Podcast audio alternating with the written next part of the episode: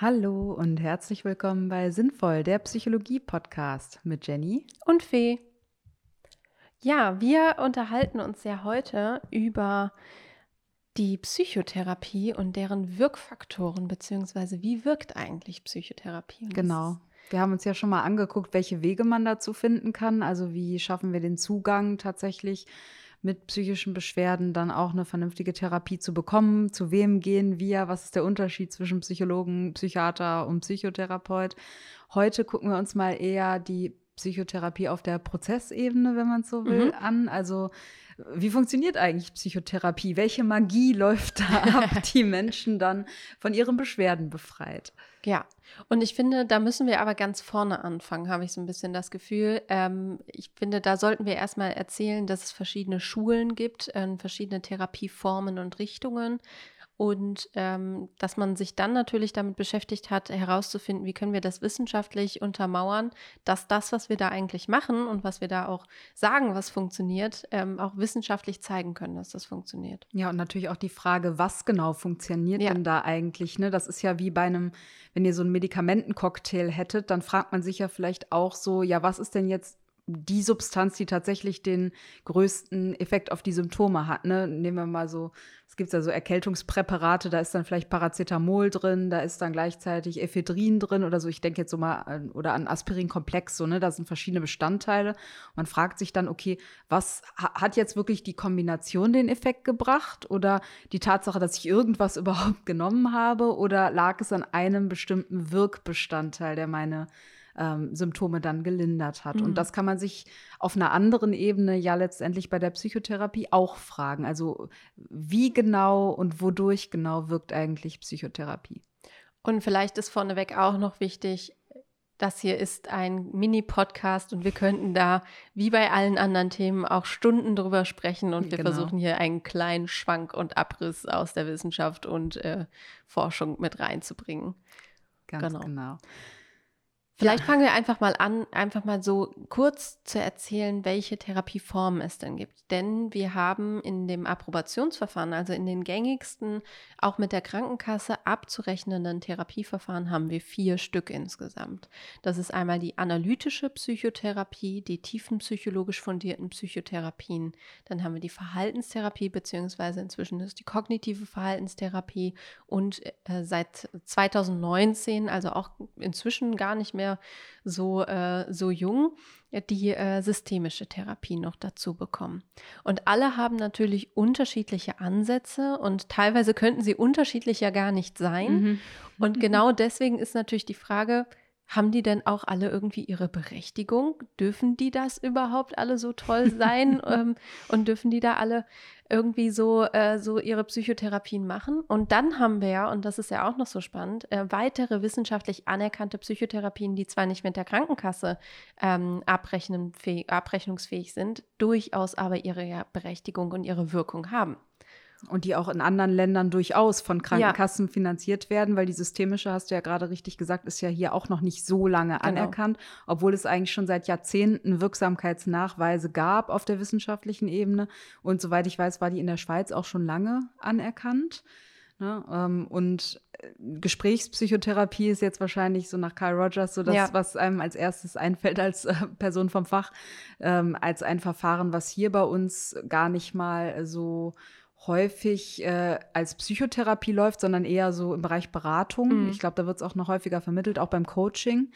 Ähm, aber in den USA zum Beispiel ein ganz, ganz populäres Verfahren ist, was sehr weit verbreitet ist und auch durchaus in anderen Ländern von äh, der Krankenkasse oder den Krankenversorgern letztendlich finanziert werden. Hier muss man es meistens dann selber tragen ja. oder es wird im Rahmen von anderen durch Träger finanzierten Angebote wie ähm, Suchtberatungen oder kirchlich, äh, Sachen von kirchlichen oder sozialen Trägern wird es dann ähm, implementiert, aber nicht, läuft dann nicht unter Psychotherapie. Genau. Ne? Oder aber, äh, das ist ja auch inzwischen ganz häufig, dass viele approbierte TherapeutInnen noch Zusatzqualifikationen in anderen Fachrichtungen haben, wie zum Beispiel in den humanistischen nach Carl Rogers, ähm, sodass man das dann beides miteinander kombiniert und immer wieder einfließen lässt. Und da sind wir eigentlich schon beim Thema, ähm, dass wir ja früher sehr streng zwischen den einzelnen Schulen unterschieden haben und auch jede Schule ja so ein bisschen den Anspruch für sich hatte, dass sie besser ist als die andere. und da musste man sich natürlich auch erstmal fragen, okay, wie kriegen wir denn überhaupt raus, was besser ist und was schlechter ist? Und das kann man ja ähm, wissenschaftlich ganz gut erheben eigentlich. Genau, da gibt es dann natürlich Therapiestudien, wo man je nach Störungsbild, was zu behandeln ist, dann halt teilweise parallel die verschiedenen Therapie, Therapieverfahren einsetzt und sich anschaut, wo dann die Symptomverbesserungen tatsächlich besser laufen. Ne? Manchmal betrifft das Formate, das heißt, man vergleicht zum Beispiel Gruppentherapieverfahren mit Einzeltherapieverfahren. Das ist ein sehr häufiges ähm, Setup, was man da in der Forschung findet. Oder man hat halt auf der einen Seite eine Kontrollgruppe, die nur Treatment as usual, also eine Standardbehandlung meistens nur die Diagnostik und keine weitere Behandlung äh, bekommt und vergleicht die mit verschiedenen Therapieverfahren. Dann wird zum Beispiel eine Gruppe mit der kognitiven Verhaltenstherapie behandelt, eine andere Gruppe mit der systemischen Therapie oder auch familientherapeutischen Ansätzen. Das gibt es zum Beispiel oft in der Essstörungsforschung. Da wird dann eine kognitive Verhaltenstherapie und dann Familien- oder System orient systemisch orientierte Ansätze werden dann halt miteinander verglichen. Und am Ende schaut man sich eben an, ob eine der Behandlungsmethoden überlegen ist oder nicht. Was findet man am häufigsten? Äh, dass sie gleich gut sind. Ne? Genau. Ne? Ja, genau.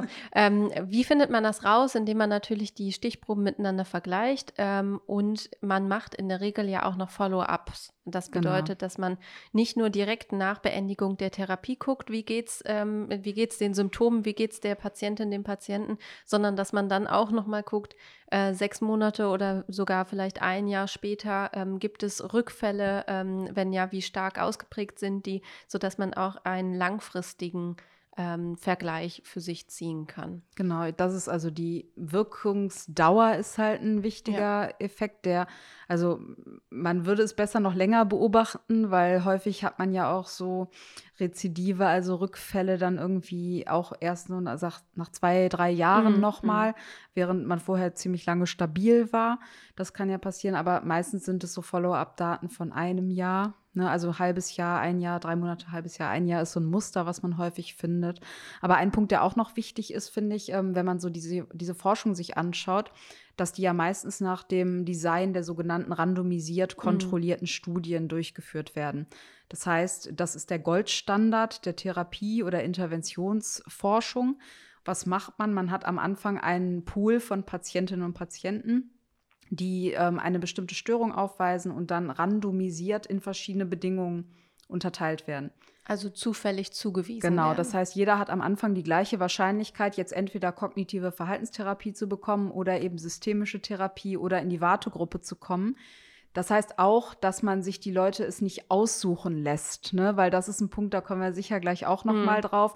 Ähm, Therapie, viele Studien finden halt, dass die Therapien gleich wirksam sind, aber vielleicht sind halt unterschiedliche Therapieformen für unterschiedliche Menschen unterschiedlich ja. wirksam. Und das in diesen Studien, die diese doch meistens ähnlichen Effekte finden, manchmal wird es ja auch noch mit medikamentöser Behandlung zum Beispiel verglichen. Da wird ähm, in der Regel ja einfach zufällig zugewiesen, welche Therapie man bekommt, ohne dass die eigenen Vorlieben oder das Vorwissen halt entsprechend bei der ähm, Wahl der Methode berücksichtigt wird. Ich habe mich gerade noch so gefragt, müssen wir noch einen Schritt zurückgehen und äh, nochmal überlegen, was Psychotherapie eigentlich bewirken will? Ähm, denn Psychotherapie ist ja dafür da, dass wir äh, mit psychologischen Mitteln und Methoden äh, Symptome ähm, ja, lindern, reduzieren und im besten Fall sogar heilen wollen. Ich tue mich immer sehr schwer mit dem Begriff des Heilens, ja. aber ähm, so, so versuchen wir es ja zu definieren. Und das nach ähm, wissenschaftlich belegten Mitteln. Ähm, das heißt, diese Methoden können im äh, überwiegenden Fall Gesprächsinterventionen sein, aber manchmal eben auch Übungen, also sehr lebensnahe Übungen, Rollenspiele, ähm, Aufstellungsarbeiten, ähm, Mal- und Kunsttherapie zum Beispiel gehört ja auch noch dazu. Also all das könnten psychologische Methoden sein, die nach einem bestimmten Muster erlernt wurden, von, von Fachkräften erlernt wurden. Also Psychotherapie kann auch nicht jeder machen, sondern muss natürlich, da haben wir auch schon oft und lange drüber gesprochen, muss natürlich auch ähm, erlernt worden sein und dann ähm, führt Therapeutin das eben mit den PatientInnen durch.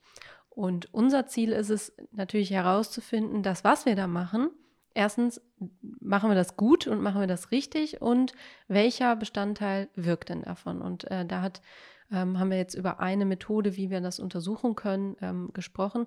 Aber wir unterscheiden ja zwischen auch den spezifischen Methoden. Ne? Also so eine kognitive Verhaltenstherapie ist lang. Wir gehen ja davon aus, dass wir durchschnittlich irgendwas zwischen 40 und 60 Sitzungen haben, ähm, bis ähm, man jemanden aus einer Therapie wieder entlässt. Und da macht man natürlich nicht jeden Tag das Gleiche, sondern da machen wir natürlich, nehmen wir unterschiedliche Interventionen und Methoden. Und auch die kann man relativ gut überprüfen. Genau, so hat man quasi pro Therapieverfahren so eine Art Werkzeugkasten mhm. mit verschiedenen Ansätzen, wie dann ähm, Therapeutinnen und Patientinnen zusammenarbeiten können. Was, glaube ich, auch nochmal wichtig ist zu dem, ähm, zu dem Ziel der Psychotherapie, man spricht ja auch von dieser Recovery. Das mhm. heißt, es geht gar nicht darum, komplett geheilt zu werden, sondern psychische Störungen also definieren sich ja unter anderem dadurch, dass es eine Belastung gibt, die zu schweren Beeinträchtigungen in der Lebensführung, in sozialen oder anderen äh, Lebensbereichen führen. Also zum Beispiel auch Probleme bei der Arbeit und natürlich auch ähm, die subjektive Belastung. Also man muss sich ja belastet fühlen, damit wir überhaupt von einer psychischen Störung sprechen. Oder aber das Umfeld muss belastet werden dadurch. Und die Frage, also ein, eine Voraussetzung ist, glaube ich, dass man sich klar macht, dass es viele Störungen gibt, wo eine komplette Heilung von jeglichen Symptomen illusorisch ist, mhm. sondern es geht darum, das Ganze im Alltag handhabbar zu machen und damit im Alltag auch umgehen zu können. Und du hast es schon angesprochen, das ist eben nicht eine Pille, die man mal kurz ja. nimmt, sondern das ist, also kann man sich vielleicht eher vorstellen, es gibt so ein paar Medikamente, zum Beispiel gegen Haarausfall, die muss man einfach immer nehmen. Und so ein bisschen ist es ja auch mit Psychotherapie und das ist, glaube ich, so ein wichtiger Punkt. Ja. Ne, das ist etwas, da muss man ständig dran arbeiten. Man geht nicht irgendwo hin und äh, der Psychotherapeut holt seinen Zauberstab raus und dann geht man da fünfmal hin und äh, er wirbelt einen von oben bis unten ab und dann geht man raus und hat keine Depressionen mehr. Das wäre schön, wenn es so wäre, ja. aber es ist tatsächlich ein lebenslanges Arbeiten dann. Ähm, und es geht vor allem ja darum, in der Therapie heißt ja auch Hilfe zur Selbsthilfe, dass man neue Bewältigungsstrategien, neue Erfahrungen für sich gestalten kann in einem sehr geschützten Rahmen, um die dann in seinem Alltag auch anwenden zu können, um ähm, die allgemeinen Problemlösefähigkeiten zum Beispiel und die allgemeinen Strategien, die man hat, ähm, zu erweitern und ähm, damit seine Symptome selbstständig auch zu lindern, selbst wenn Therapeutin nicht mehr vorhanden ist. Denn das ist ja ein ganz großes Ziel von uns Therapeutinnen. Wir sollen unwichtig werden. Wir sind hm. eine Zeit lang sehr, sehr wichtig wahrscheinlich im Leben von Patientinnen und es kann kein größeres Geschenk geben, ähm, als wenn wir unwichtig sind und wenn vielleicht sogar am Ende der Therapie mal ein Termin abgesagt wird, weil eigentlich ist das Wetter gerade viel zu schön. Das ist tatsächlich ein ganz, ganz großer Vorteil und das äh, finden wir auch in der Regel sehr, sehr schön, wenn das passiert. Aber dann ist natürlich die Frage, wie ist der Weg dahin? Was müssen wir bis dahin gemacht haben und was davon hat denn funktioniert? Und das ähm, kann man ganz gut instrumentalisieren, indem man sich die einzelnen, vor allem zum Beispiel in der KVT, haben wir diesen Werkzeugkoffer ja, der äh, sehr ähm, technisch ist, finde ich, ähm, den, den, können wir einfach nehmen und können mal gucken, okay, was wirkt denn davon, indem wir das in einer Gruppe ähm, anwenden und in einer anderen Gruppe nicht. Und in einer dritten Gruppe fügen wir noch ein drittes Werkzeug quasi hinzu und schauen dann, ähm, was am besten irgendwie zur Linderung der Symptome geführt hat. Das wäre so eine Methode, wie wir das rausfinden.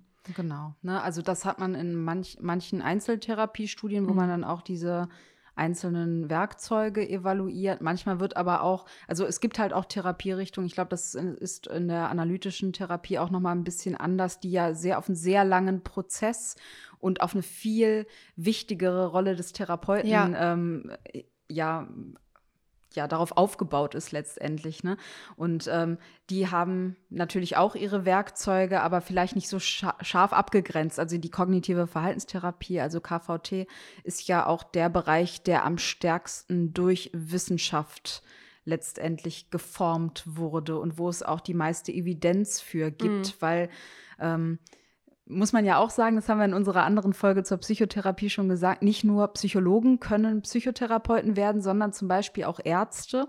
Und wir haben ja dieses Phänomen, dass die unterschiedlichen Grunddisziplinen auch in unterschiedliche Therapierichtungen mhm. streben. Das heißt, wir haben klassischerweise bei den Psychologen, die von Anfang an, seit diese Wissenschaft etabliert wurde, sehr bedacht auf ihr wissenschaftliches und äh, evidenzbasiertes Standing war haben wir ähm, eine Anwendung vor allen Dingen der Erkenntnisse aus der Lernpsychologie und Lerntheorie, dem Behaviorismus, also 30er bis 50er Jahre, wo man wirklich ja Verhaltensformung betrachtet mhm. hat und das dann auch im ersten Schritt in die Verhaltenstherapie übertragen hat, um eben pathologische, psychisch äh, belastende Verhaltensweisen zu ändern, wie beispielsweise Zwangsverhaltensweisen mhm. ne, oder halt auch Vermeidungsverhalten durch Ängste oder die Reaktion auf bestimmte Reize im Rahmen von Angststörungen.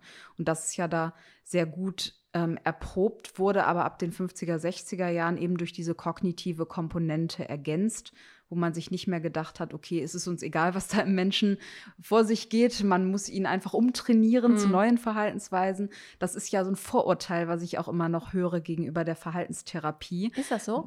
Ach, dass immer noch Leute sagen, Verhaltenstherapie guckt sich ja nur an, was ich mache und nicht, wo das alles herkommt. Mhm. Aber ja, so, ja, es, gibt ja, es gibt ja kaum mehr Verhaltenstherapeuten heute, die rein verhaltenstherapeutisch genau, arbeiten, sondern es geht ja immer auch um die Kognition, also die Gedanken und äh, inneren Vorgänge, die dabei auftreten.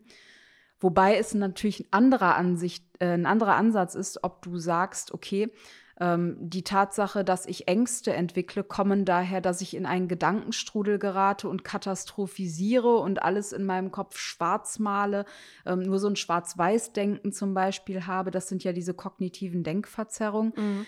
Das kann eine Ursache sein für die ähm, Störungssymptomatik. Andere Ursachen können aber auch kindliche Traumata sein oder wie dann die analytische äh, Psychologie eher ähm, es ansieht, auch äh, ja gerade Probleme, die in bestimmten Entwicklungsphasen aufgetreten sind und ähm, ja Konflikte, die nicht gelöst sind, die dann durch dieses ähm, Symptom immer wieder zutage treten oder mhm. sich in diesem Symptom manifestieren weshalb man dort ja auch viel mehr mit der eigenen Entwicklungsgeschichte arbeitet und auch mit dem Unbewussten. Ne? Also nicht nur das Verhalten zu betrachten, sondern zu bohren, sage ich ja. jetzt mal, nach dem, was da hinterliegen könnte. Und ich, ich habe es jetzt ein paar Mal gehört, dass betroffene Personen mit verschiedenen Erkrankungen gesagt haben, äh, ja, eine Verhaltenstherapie habe ich schon gemacht, die hat aber nicht gewirkt, jetzt will ich eine Psychotherapie machen. Ja, das, ja, okay, das stimmt. Das höre ich auch ganz häufig, ähm, vor allem wenn ich in der Praxis bin. Dann, ich habe das schon mal gemacht, aber jetzt würde ich gerne Psychotherapie. Ich habe nur so eine Gesprächstherapie gemacht oder mhm. ich habe nur, ich habe nur mal mit Leuten gesprochen. Ja. Und da bin ich ähm, dann auch manchmal etwas irritiert, weil ich mir denke, okay, was, was könnte hier passieren? Ähm, aber es ist ja umso schöner, dass man nochmal quasi sagt, ähm, jetzt will ich trotzdem nochmal was anderes ausprobieren und nochmal für mich schauen, wo komme ich ansonsten noch weiter. Genau. Ähm, und was ich total schön finde, ist, dass alle ja, alle ihre Therapieformen ihre Berechtigung haben. Äh, das zeigt ja auch die Forschung, dass ähm, da gibt es den, den Dodo-Bird-Verdikt. Äh, hast du davon schon mal gehört? Das ist ähm, von Alice im Wunderland, da gab es ja dieses Wettrennen, was gemacht wurde, was vom Dodo Bird quasi, ähm, der war der Schiedsrichter davon, meine mhm. ich. Und ähm, in, bei diesem Wettrennen haben alle irgendwie gewonnen.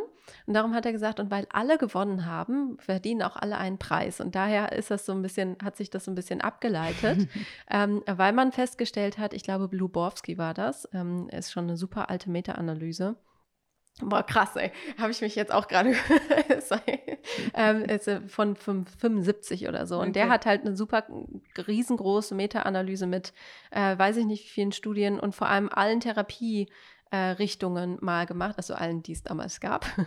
Und er hat gesagt, nee, ähm, wir finden hier eigentlich keine Unterschiede, die sind alle gleich wirksam. Und das ähm, ist ja auch heute noch so ein bisschen Stand der Dinge. Ähm, es gibt immer wieder ähm, Studien, die das Gegenteil behaupten. Also die sagen zum Beispiel bei Borderline, ähm, Störungen ist es so, dass äh, eher die DBT als die KVT wirkt, wobei das ja auch nur eine Weiterentwicklung ist und spezifischer ist. Äh, Dialektisch-behaviorale so, ja, Therapie. Entschuldigung, genau. habe ich hier kurz. Also eine speziell für die Borderline-Persönlichkeitsstörung entwickelte Therapierichtung, basierend auf zum Beispiel dem Training von Skills, Ja. also dem Umgang auch mit diesen Anspannungszuständen, die Genau. man bei dieser Störung häufig Ja. hat. Ne? Und der Kombination aus Gruppe- und Einzeltherapie, die man ja auch nicht immer in der kognitiven Verhaltenstherapie hat, sondern da hat man entweder oder. Mhm. Und bei der DBT, also der dialektisch-behavioralen Therapie nach Leinham, hat man das äh, kombiniert in der Regel. Genau, und äh, da gibt es natürlich mehrere Studien, die auch genau das, was Lubowski 75 irgendwann mal gesagt hatte, widerlegen. Ähm, und nichtsdestotrotz ähm, ist es, glaube ich, im, im Querschnitt, wenn man sich das anguckt, relativ ähm, gleich. Also kann man das tatsächlich weiterhin so halten, dass man sagt, nee, es, äh, die Therapierichtung ist egal, weil es eben auf andere Faktoren ankommt. Es kommt, glaube ich, auch ein bisschen dann tatsächlich drauf an, bei welcher Störung man das einsetzt, weil es gibt schon einzelne Störungsbilder, wo man weiß, dass bestimmte Therapieverfahren nicht so gut wirksam sind wie andere. Man weiß zum Beispiel auch, dass die gerade die verhaltenstherapeutische Komponente der kognitiven Verhaltenstherapie bei Phobie-Therapie Ja. einfach deutlich überlegen ist. Aber das muss nicht, also überlegen gegenüber analytischem Vorgehen, wenn man jetzt sich auf die Couch legt ne, und dann über seine Träume in Verbindung mit Spinnen zum Beispiel berichten soll. Ne? Also da ist die Verhaltenstherapie schon sehr effektiv. Was man auch immer ein bisschen unterscheiden kann, ist, wie schnell Ja. sind die Therapien wirksam.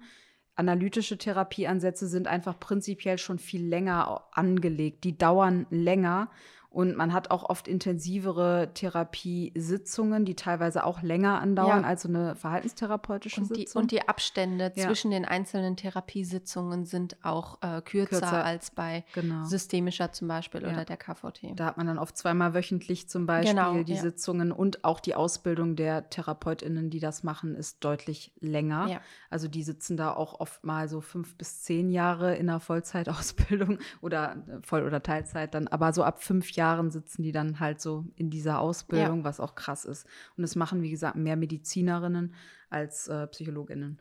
Genau. Und da sind wir ja dann auch bei der spannenden Frage, ähm, was ist denn, also was, was, wenn wir, wenn wir wissen, grundsätzlich, abgesehen von ein paar Störungsbildern, ist es gleich, dann muss es ja irgendetwas anderes geben, was auch dazu führt, dass wir, dass das überhaupt wirkt. Ähm, also ich finde es auch sehr entspannt, muss ich dazu sagen. Mhm. Wenn, also ich so als Patientin würde das sehr entspannend finden, zu wissen, ich kann gar nicht so sehr die falsche Entscheidung treffen, was das Therapieverfahren angeht. Ja. Ähm, denn häufig bin ich ja gar nicht darüber informiert in der Regel. Das Ja. ist ja auch super schwer, mich darüber Mhm. zu informieren. Ähm, das heißt aber, es muss irgendwas anderes geben, was Ja. auch noch zum, zum Wirken dazugehört. Und wir unterscheiden ja zwischen den spezifischen Techniken, darüber haben wir ja schon gesprochen, also die einzelnen Handwerkstools, die wir haben. Und dann haben wir noch die sogenannten allgemeinen Wirkfaktoren. Das heißt, das sind Faktoren, die ähm, therapieübergreifend alle TherapeutInnen ähm, in ihrem Handwerkskoffer ganz intuitiv quasi dabei haben. Ähm, und da zeigt sich auch immer wieder, wenn wir die mitbringen, dann wirkt Therapie auch. Und da haben sich sehr, sehr viele Leute ja schon Gedanken darüber gemacht, was das denn überhaupt ist und wie die denn wirken und so weiter. Ähm, und das impliziert eigentlich, dass dieses, äh, dass diese Wirkfaktoren in jedem therapeutischen Kontext auftreten, egal in welcher Schule, egal bei welchem Therapeuten, bei welcher Therapeutin, in, egal in welchem Kontext. Ähm, und da ist ja mein Lieblingsmensch wieder dabei, Carl Rogers. Ich bin ja ein riesen Carl Rogers-Fan. ähm, und der hat gesagt, das was, das, was wirklich wirkt, dass das wirklich wichtig ist, ist Empathie, ist bedingungslose Wertschätzung und Konkurrenz. Und ähm, ich mache das ja mit meinen Studierenden immer. Ich äh, rede eine Stunde lang über diese drei Worte mit denen, weil ich die so wahnsinnig wichtig finde in der Haltung.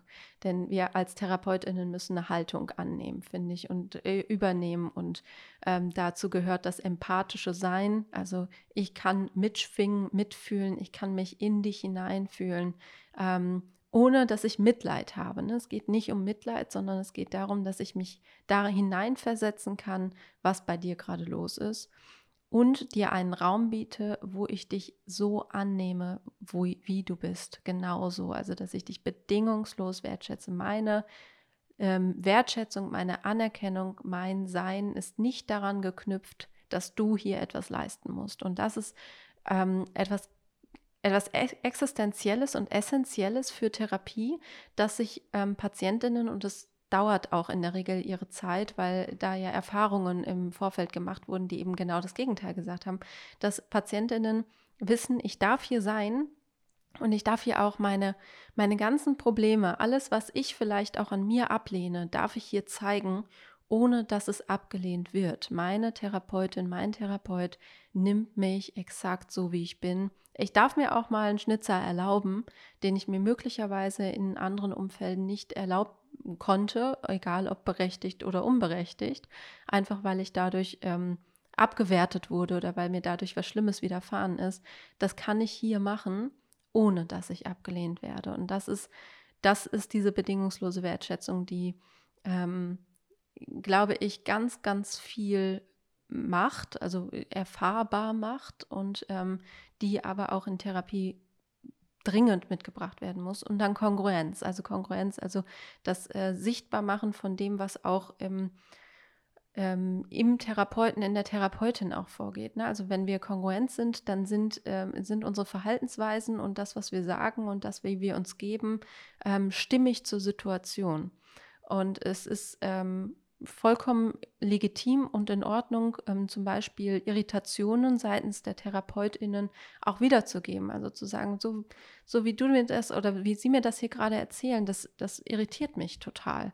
Ähm, das wäre konkurrent, ähm, zu sagen, ja, nee, klar, kann ich mitgehen. Äh, während wir das nicht können, das spürt man. Und das spüren auch PatientInnen. Und darum ist es total wichtig, dass wir in jedem Moment auch äh, diese Stimmigkeit in Situationen und Verhalten mitbringen damit wir auch damit die bedingungslose Wertschätzung signalisieren können.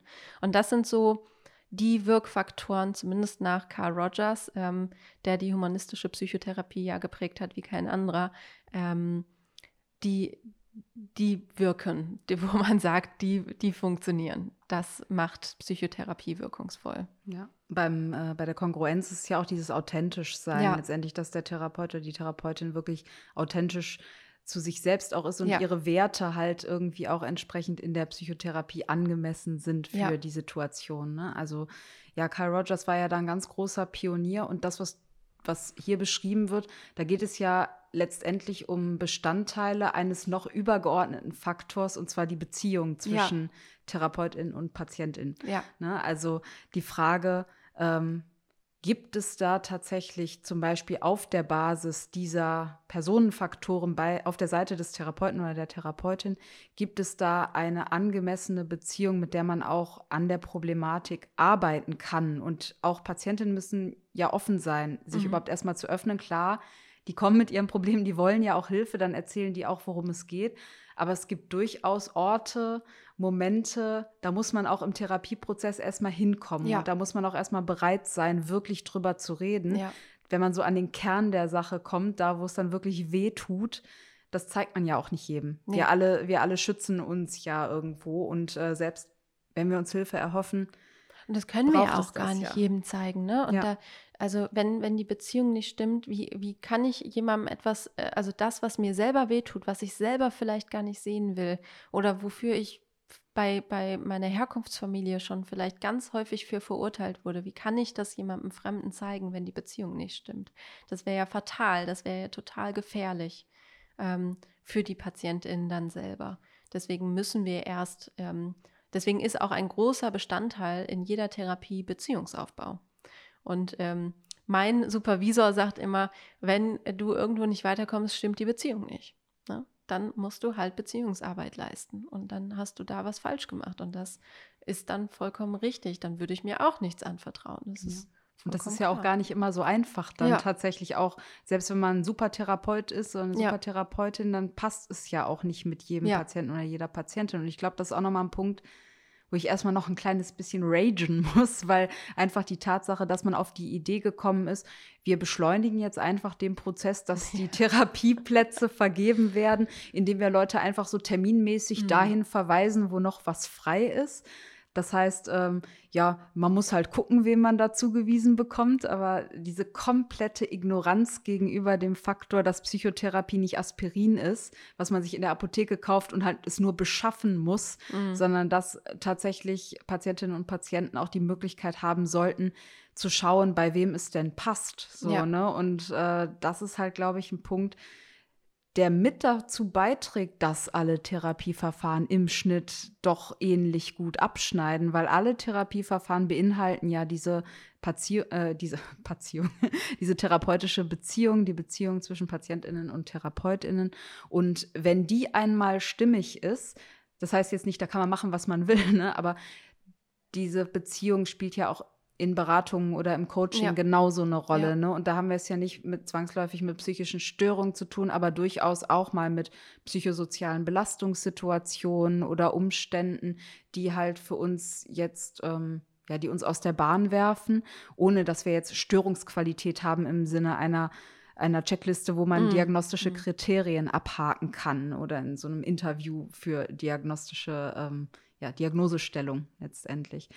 Und von daher ist es ja ganz klar, dass dieser fundamentale Faktor einmal gut hergestellt werden muss, damit nicht am Ende Therapeutin und Patientin einfach nur ein Jahr lang da sitzen und sich anstarren und ja. irgendetwas technisch machen, was dann so wirken soll. Ne? Das ja. muss jetzt seinen Zauber entfalten. So, ja. wir haben jetzt dieses Ritual durchgeführt und jetzt muss es ihnen besser gehen, sondern das Ganze muss eingebettet sein in diese Beziehung letztendlich. Genau. Es geht ja auch zumindest, also in der humanistischen ist das ja, oder in der humanistischen Psychotherapie ist das ja einer der Kernaspekte. Es geht ja darum, ähm, neue Erfahrungen zu machen und ähm, erfahrbar zu machen, dass man eben aufgrund oder trotz seiner persönlichen Merkmale, die ja jeder von uns mitbringt und die für den einen positiver oder negativer sein können, ähm, angenommen werden kann, wie man ist und dass man sich dadurch selbst entfalten kann. Also Selbstaktualisierung ist so ein ganz, ganz großes Thema in der humanistischen Psychotherapie und ähm, zu erleben, dass mich jemand annimmt, ähm, ist einer der größten ähm, Wirkfaktoren. Ich, jetzt sage ich es schon nochmal, aber einer der größten Wirkfaktoren. Und das kann eben nicht, also dafür brauche ich keine spezifische Technik zwingend. Ähm, die brauche ich dann hinterher vielleicht, um neue Skills zu erlernen. Aber in dem ersten Schritt ähm, ist es eben das Erfahrbarmachen von, ich werde so genommen, wie ich bin. Und wenn ich das gelernt habe, dann kann ich auch relativ gut mit neuen Skills arbeiten und so weiter, weil ich mich dann auch ausprobieren darf. Und das ist ja auch etwas, wenn ich, ich würde ja niemals etwas, was ich komplett neu lerne, direkt im Alltag anwenden, wenn ich es nicht schon vorher irgendwo mal im stillen, heimlichen Örtchen irgendwo gelernt oder geübt habe. Und das machen wir ja auch ganz häufig. Und ähm, dann ist aber natürlich auch die, die Sorge vor Bewertung auch wieder ganz groß. Wenn ich aber die vorher abgeschafft habe, das hilft. Mhm. Das macht ganz viel. Ich glaube, das birgt ähm, einerseits, also ein, ich hatte jetzt so viele Sachen dazu. ich habe ein, einerseits gedacht, ähm, das kann natürlich dann auch dazu führen, und für diejenigen, die vielleicht die Erfahrung schon mal gemacht haben, dass in Psychotherapien auch Punkte kommen, wo TherapeutInnen sagen, ich glaube, das funktioniert nicht mehr oder auch mhm. nach den Erstgesprächen gesagt wird, ich glaube, ich kann Ihnen mit dem Problem nicht helfen ähm, oder ich glaube, Sie sind bei mir nicht bei der richtigen Person.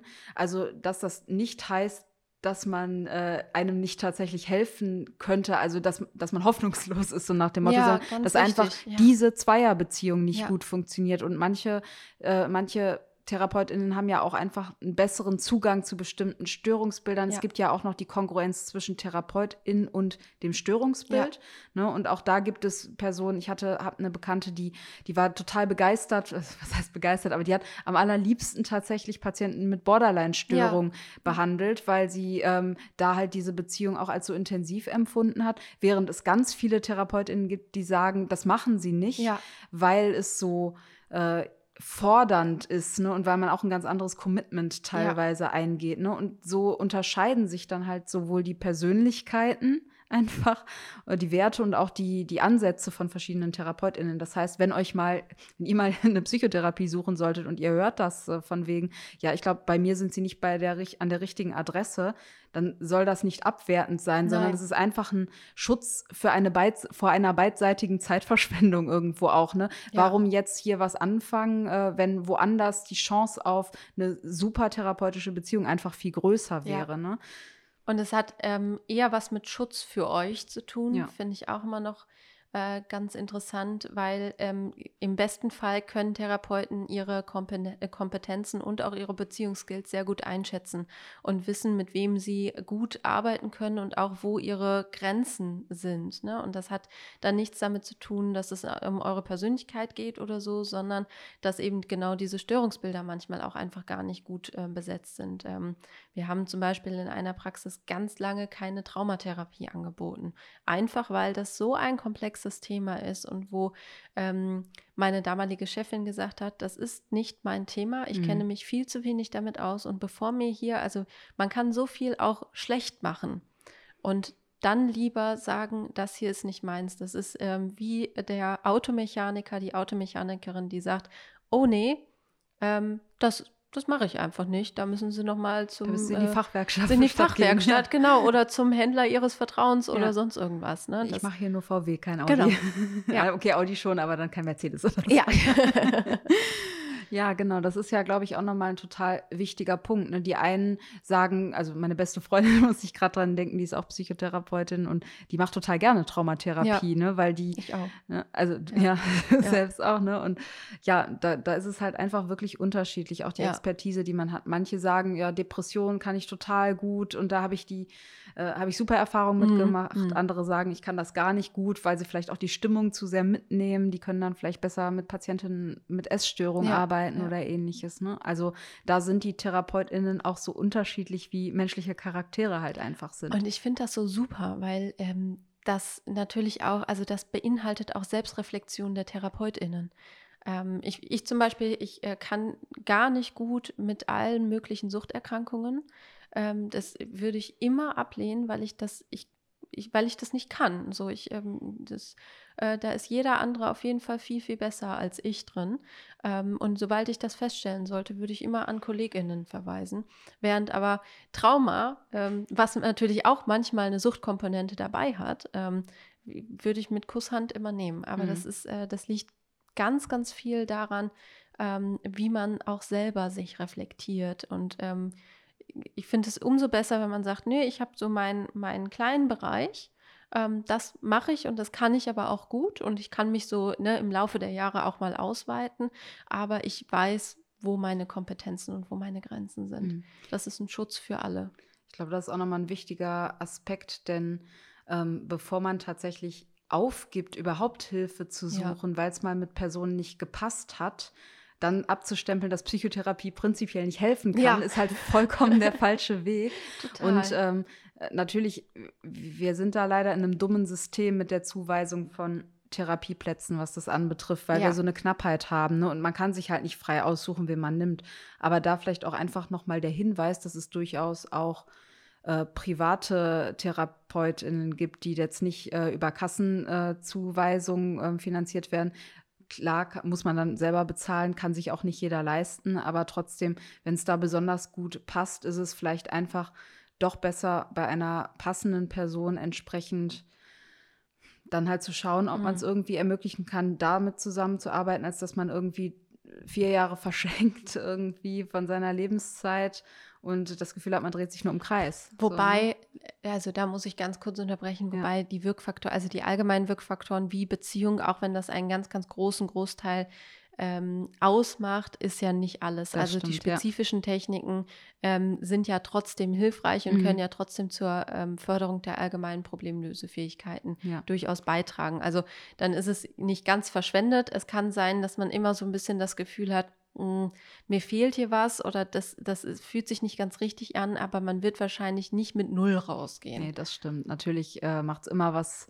schon einen Unterschied, sich da überhaupt mit auseinanderzusetzen, hast du völlig recht. Ne? Nur ich habe halt so oft diese Verbitterung ja, in Hinblick auf Therapie ja. schon erfahren, ne? dass Patientinnen dann sagen, so, ich, mir kann sowieso niemand helfen. Mhm. Ne? Oder es hat keinen Zweck, Psychotherapie hilft nicht. Ja, ja, und das finde ich äh, total schade weil ähm, wir ja, also ich meine, wir beide wissen es, ähm, aber ich möchte dafür auch eine Lanze brechen. Es ist ähm, immer, es ist immer sinnvoll, es nochmal zu versuchen, ähm, weil auch die TherapeutInnen, die einen ablehnen, äh, auch aus, aus Zeitgründen ablehnen, ne, wir haben einfach keine Kontingente, die machen das nicht gerne. Ne? Denen macht das allen keinen Spaß zu sagen, nee, sorry, ich habe keinen Platz für dich, weil wir die Not sehen.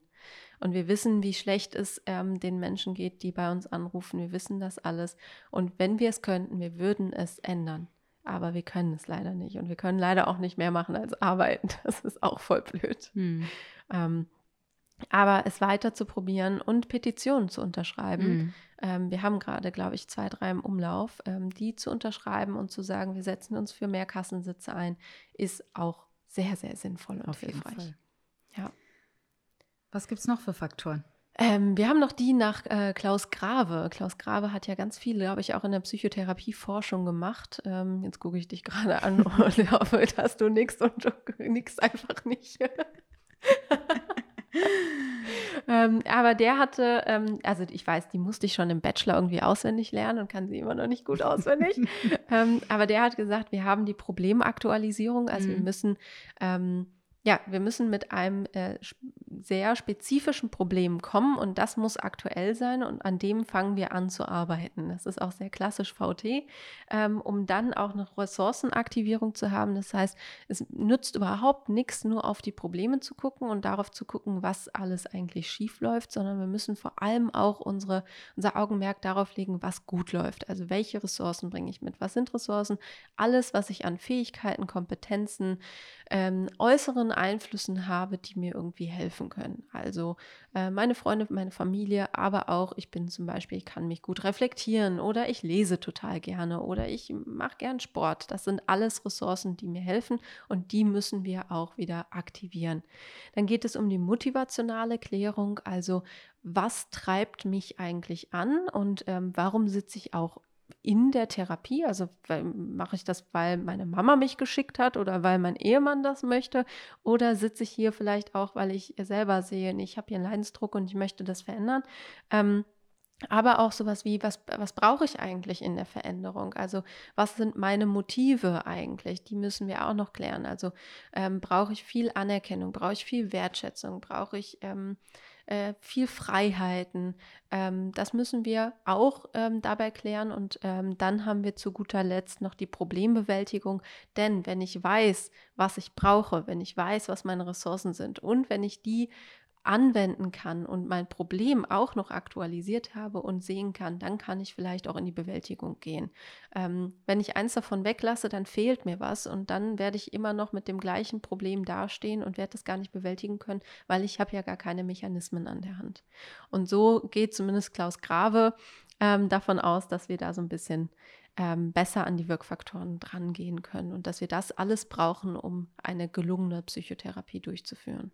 Also hier schon, wie du eben auch schon gesagt hast, allein die Tatsache, dass man sich mit dem Problem beschäftigt mhm. und dass die Psychotherapie einen Raum dafür gibt, das ist ja diese Problemaktualisierung. Ne? Ja. Man holt das auf den Schirm, man betrachtet es aus verschiedenen Blickwinkeln, man äh, wird dann ja auch mehr Herr darüber. Ne? Ja. Je mehr man einen Gegenstand versteht, desto ähm, besser ja, wenn man, man sagt ja manchmal, ne, wenn man dem, dem Teufel einen Namen geben kann, hat man die Macht über ihn so, ne? Und das ist ja äh, auch so ein bisschen überhaupt sich mit der Thematik zu beschäftigen und dann halt, nachdem man sie analysiert hat, auch zu schauen, wie man sie bewältigen kann, letztendlich. Ja. Ne? Also das als wichtige Schritte. Ich überlege jetzt gerade nochmal, das war jetzt nicht grave, aber es gab ja auch noch das ähm, therapeutische Ritual und auch so die, ja. die Education.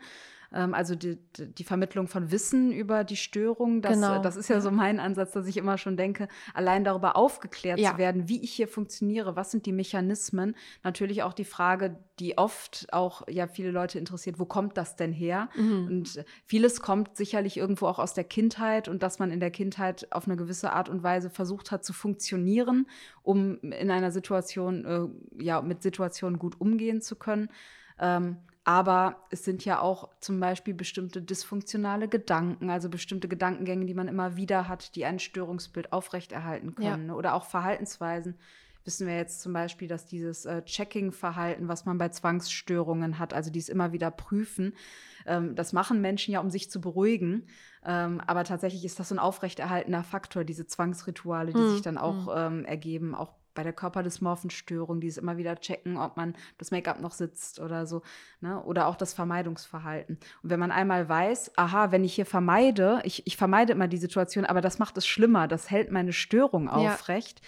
dann kann man halt auch die Probleme besser bewältigen. Also sich selbst und die Mechanismen des eigenen Problems kennenzulernen, ja. ist der erste Schritt, um an dem Problem arbeiten zu können. Das ist ja auch so ein bisschen Einsichtsgewinnung. Ne? Mhm. Ne? Also ähm, ich, ich sehe ein, dass bestimmte Faktoren dazu führen. Und das, das ist zum Beispiel ein Wirkfaktor, den Lambert und Ogles ähm, irgendwann mal herausgefunden haben. Die haben gesagt, dass, also, dass ich das verstehe, fügt, fügt, für, äh, führt dazu, dass wir auf jeden Fall ähm, weiterkommen können. Genauso wie das, also die unterscheiden noch zwischen supportiven Faktoren und ähm, Lernfaktoren.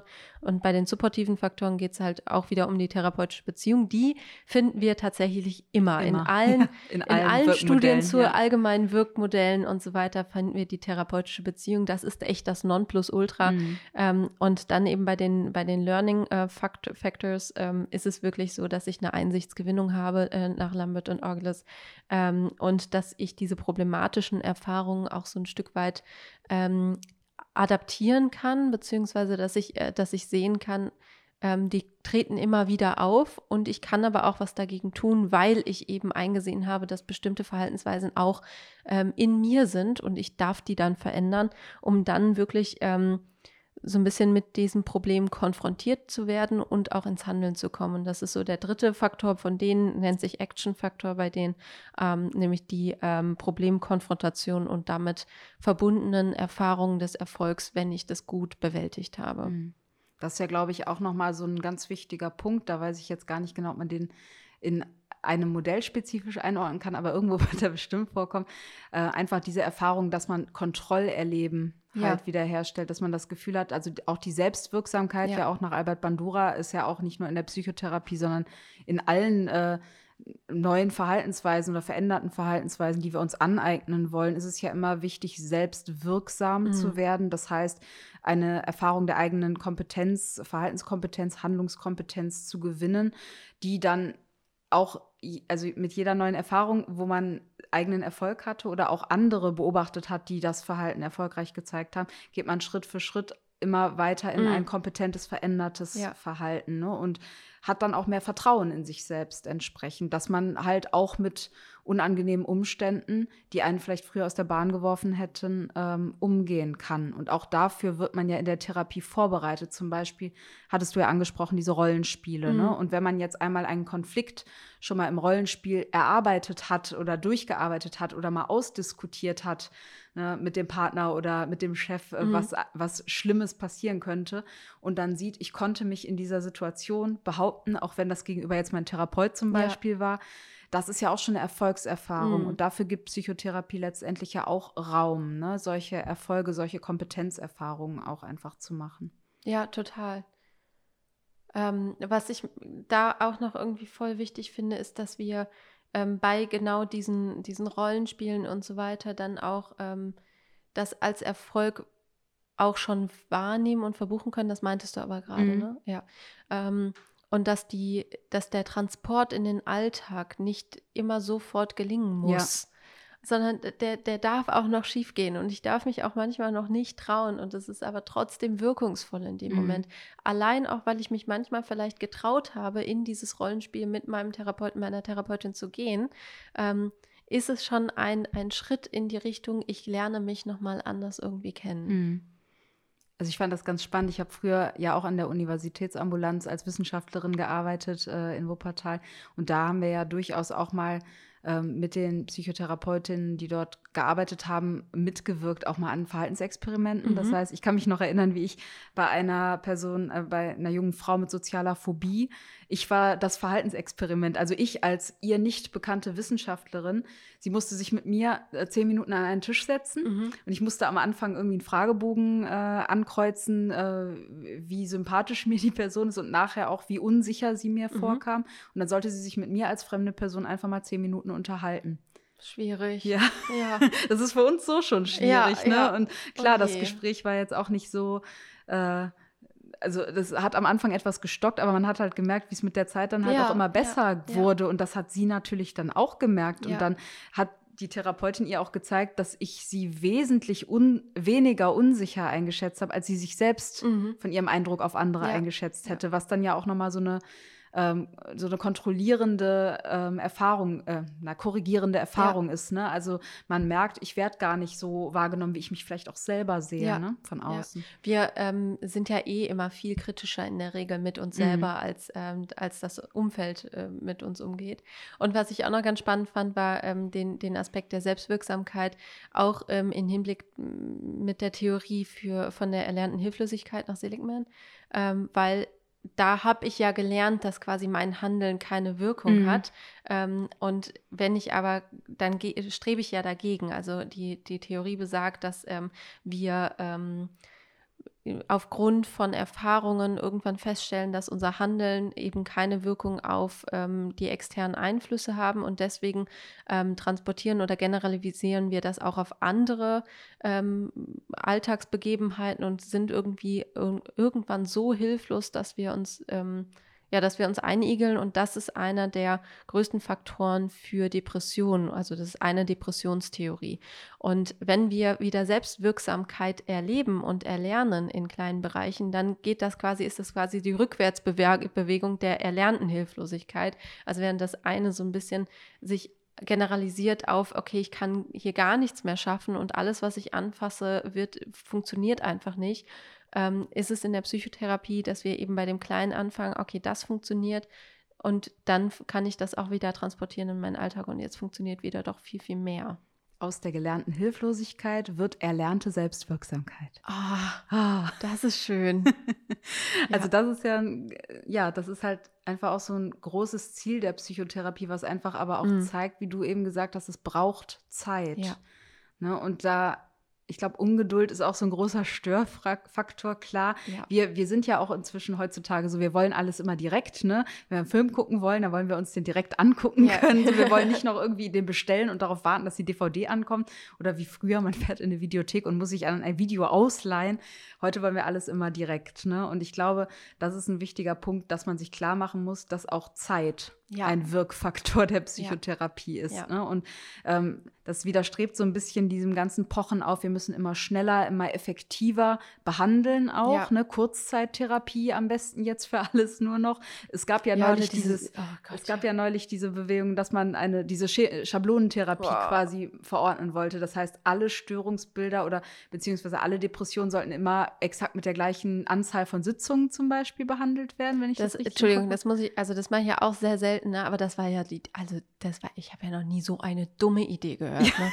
Also, auf also so das eine, zeigt, so dass man von der Materie einfach überhaupt nichts nee, verstanden hat, keine Ahnung und ja. noch nicht mal mit Leuten gesprochen hat, die einen dazu hätten beraten können ja. oder so. Ne? aber es ist ja zum Glück nicht gekommen. Ja, genau, also Gott sei Dank, da gab es ja schnell eine Petition gegen, aber ich versuche ja wirklich wenig abzuwerten, aber da hat jemand wirklich überhaupt nicht nachgedacht.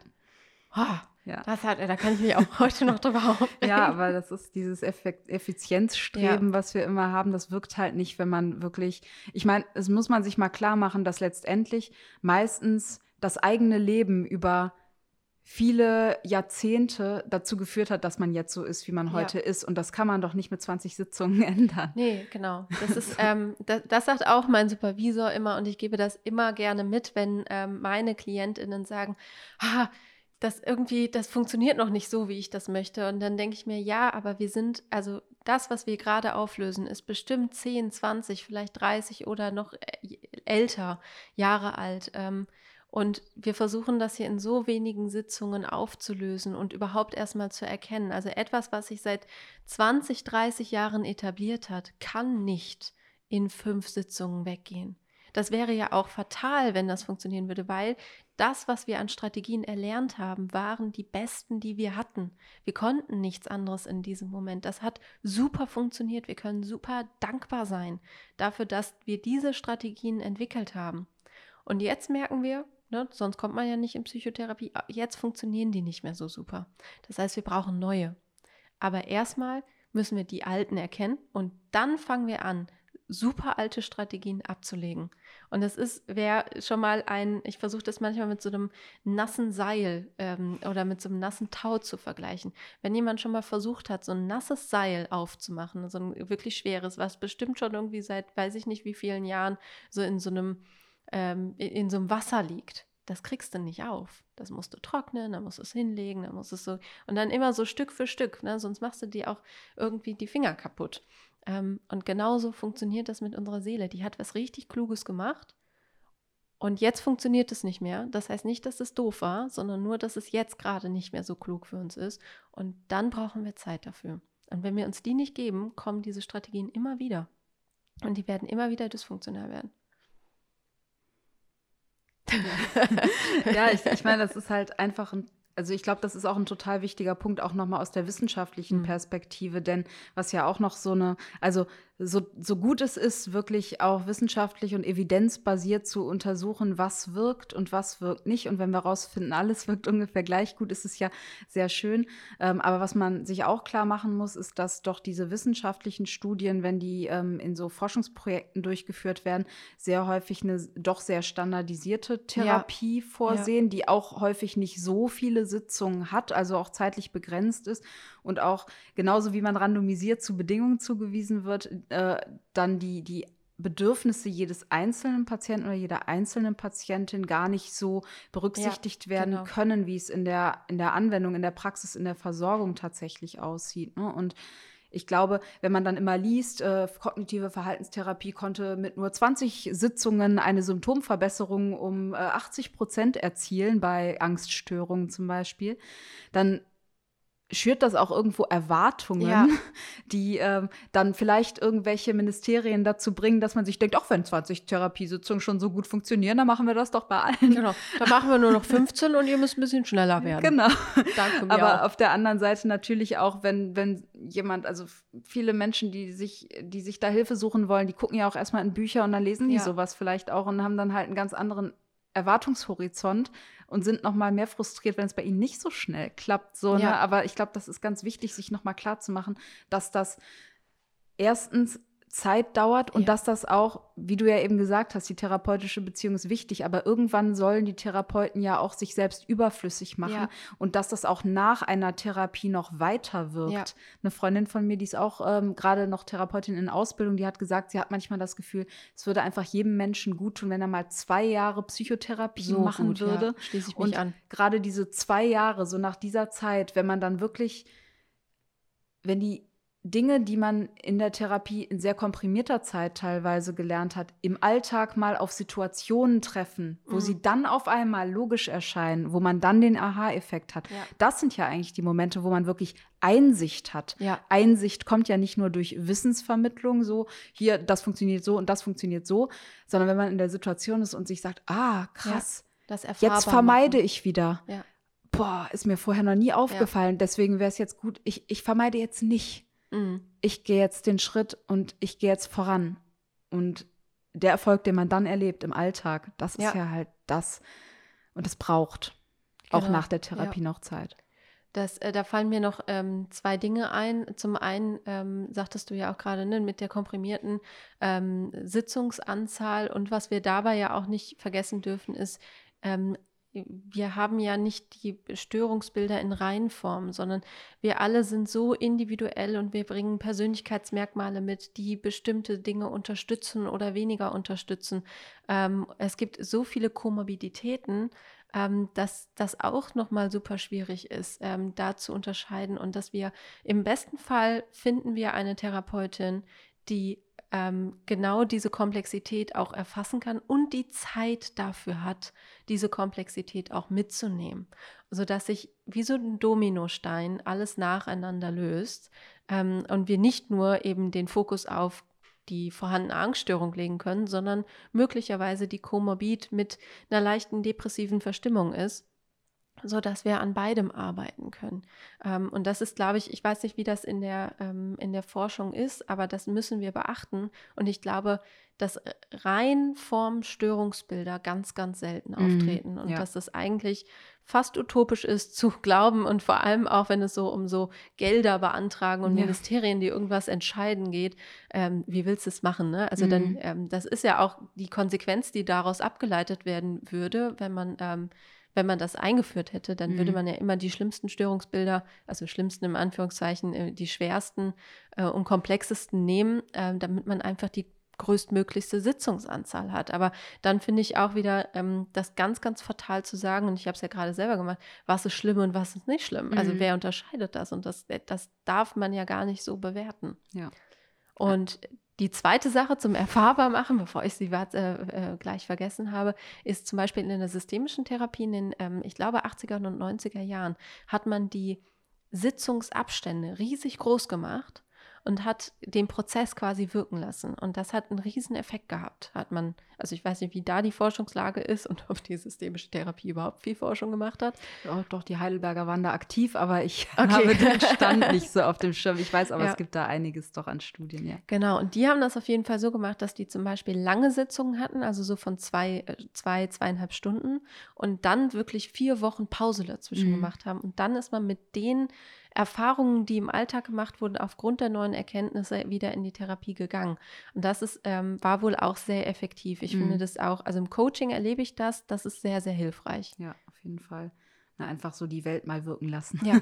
ja. Und mit der, mit der Therapieerfahrung aufeinander. Ja clashen. Ja. Zu dem, was du gerade gefragt hast mit den Störungsbildern in Reihenform, auf jeden Fall ganz großer Aspekt. Und wir haben das ganz oft in den Therapiestudien, dass ganz viele, äh, dass teilweise Störungen nur dann behandelt werden in den Therapiestudien, wenn bestimmte Komorbiditäten nicht auftreten. Mhm. Und manchmal ist es so utopisch, dass die überhaupt voneinander trennbar ähm, auftreten. Ich, hab, ich erinnere mich immer an das Forschungsprojekt von einer ehemaligen Kommilitonin, die ähm, Schizophrenie-Patienten untersucht hat in der EEG-Studie, mhm. also, Gehirn, also Hirnforschung letztendlich, aber auch zur, ähm, dann nicht zur Therapiewirksamkeit, sondern zum Aufdecken von Störungsmechanismen. Aber da war halt die Stichprobenkriterien waren, dass die Schizophrenie-PatientInnen, die da eingeschlossen wurden, äh, keinen Substanzmissbrauch haben durften, nicht mal rauchen.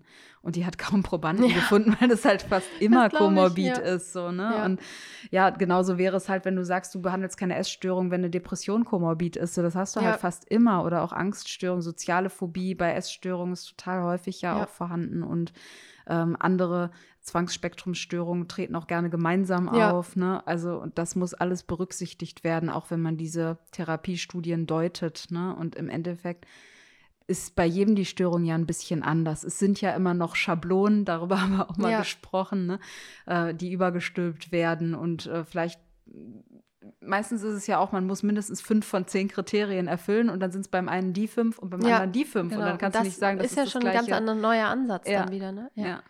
Und ähm, ja, deswegen, das ist, glaube ich, auch nochmal ein ganz wichtiger Punkt, wenn es um die Eigenschätzung der Effektivität geht. Aber dafür macht ja jeder Therapeut oder jede Therapeutin am Anfang auch erstmal einen Therapieplan, ne? ja. um halt individuell zu schauen, wie kann es denn jetzt bei der Person funktionieren. Und das muss ja auch also im Antrag dann halt genau. mit dargelegt werden. Ja. Das heißt, Therapeutinnen sind da schon gut ausgebildet, um das auch zuzuschneiden, so gut es geht. Aber manchmal, man lernt sich ja auch in dem Prozess dann erst noch kennen und dann passt man vielleicht den Weg auch nochmal an, wenn man sich besser kennenlernt. Genau, und das finde ich auch so wichtig, die ähm, dauerhafte Prozessevaluation eigentlich. Ne? Also immer wieder auch die Flexibilität, auch als Therapeutin zu haben, zu sehen, oh, hier können wir auch noch anders abbiegen. Ähm, was passt denn gerade besser? Wir biegen einfach mal anders ab. Und ähm, das ist vielleicht auch ein Stück weit das Mitschwingen, was äh, Carl Rogers ja immer so betont, zu sagen, nee, wir gehen einfach den Weg, mit dem gerade unsere PatientInnen laufen. Ähm, und passen uns einfach den Begebenheiten an. Weil es bringt überhaupt nichts, wenn wir als Therapeutinnen diese Schablone basteln, die muss irgendwie von unseren Patientinnen kommen. Jetzt geht meine Stimme verloren. Aber das war doch auch fast schon ein wunderbarer Abschluss. Also ich glaube, wir haben jetzt ganz schön viele verschiedene mhm. Wirkfaktoren beleuchtet und äh, ich hoffe, dass es auch für euch nochmal interessant war. Vielleicht hat äh, der oder die eine oder andere von euch schon mal Erfahrung mit Psychotherapie gemacht und äh, kann auch selber schon einschätzen, was gut gewirkt hat und wie wichtig vielleicht auch die therapeutische Beziehung hier war. Auf jeden Fall hoffe ich, dass wir euch mitgeben konnten, falls das Thema Psychotherapie für euch oder jemand in eurem Umfeld gerade relevant ist, ähm, dass es hier einfach ähm, ja Zeit braucht und eine gute Beziehung, dass man sich dann aber gar nicht so verkehrt entscheiden kann, genau. wenn für die ein oder andere Therapiemethode schaut, was selber für denjenigen, für euch oder eure Bekannten, Freunde, Familienangehörigen passt und äh, probiert da so gut es geht vielleicht auch mal am Anfang ähm, verschiedene Therapeuten aus. Also es klingt immer so ja, doof, genau. aber kontaktiert die und der Nasenfaktor, irgendwann hat man ja doch, man hat ja doch ein Bauchgefühl, ob es passt oder nicht meistens. Genau. Und was ich auch noch wichtig finde, ist zu sagen, sprecht es auch an, wenn mhm. ihr das Gefühl habt, so, okay, eigentlich wäre das ganz gut, aber das und das fühlt sich gerade noch nicht richtig an. Wir Therapeutinnen sind dafür ausgebildet. Ihr dürft das bei uns lassen und ihr, es ist, wir können ja auch nur mit euch sprechen. Das heißt, ähm, wenn ihr uns nicht sagt, was euch stört, können wir es auch nicht ändern. Und manchmal sind es nur so Kleinigkeiten, die vielleicht so einen Störfaktor auslösen und die kann man relativ fix aus der Welt schaffen. Und das ähm, dürft ihr bitte, bitte, bitte ansprechen, weil das schon ganz, ganz viel macht. Und dann ähm, zeigt sich auch, dass Psychotherapie eben wirksam ist. Genau. Sehr häufig, teilweise sogar Medikamenten überlegen und ähm, ja, bei psychischen Belastungen einfach die Methode der Wahl darstellt in den allermeisten Fällen. Ne? Genau. Und äh, ja, damit hoffe ich, dass ihr interessante neue Einblicke gewonnen habt in diese Thematik. Wir freuen uns wie immer über euer Feedback. Genau. Und, und hoffen, äh, dass ihr auf euch aufpasst und Acht gebt und wir sehen uns dann nächstes Mal wieder. Bis, Bis dann. Tschüss.